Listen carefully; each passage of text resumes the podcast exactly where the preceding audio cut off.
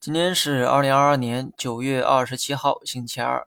今天呢是个好日子哈，一根大阳线让我回了不少血。从市场风格来看，传统白马股迎来了一波暴力反弹，比如说医药、白酒、食品等等。前两天呢流行这样一句话哈：每天杀一只白马祭天。而今天的白马却秀了一波涨停潮。白马股呢就像班里的三好学生，代表了市场最优质的资产。白马的下杀让很多人啊感到了恐惧，但有些道理啊还必须得承认，连白马都活不下去，其他股票还能有希望吗？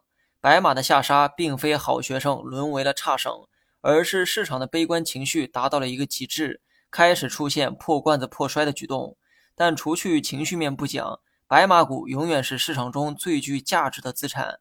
如今很多白马股的估值啊都很有吸引力，缺的只是人们的信心和耐心。就像目前的市场估值非常便宜，但人们就是没信心坚持到曙光出现的那一天。废话呢，先说到这儿哈。接下来呢，讲一下大盘。从技术面来看，今天的走势啊非常乐观，一根大阳线完整吞没了前一根阴线，而且指数也做出了突破了五日线的动作。每逢长假，市场呢都很缺钱，也就是缺乏流动性。对此，央妈积极做出了补血操作。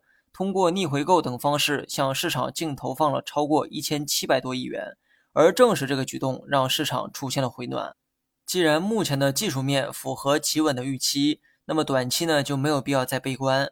就像我今天中午说的那样，目前的这个位置不应该再恐惧。如果说市场还有下跌，那么应该适当的贪婪才对。那么今天的大涨确定了短期底部为三零四八点，有了这个参考啊，接下来呢就好办了。无论今后大盘怎么走只要能守住三零四八点反弹就仍有希望。好了以上全部内容下期同一时间再见。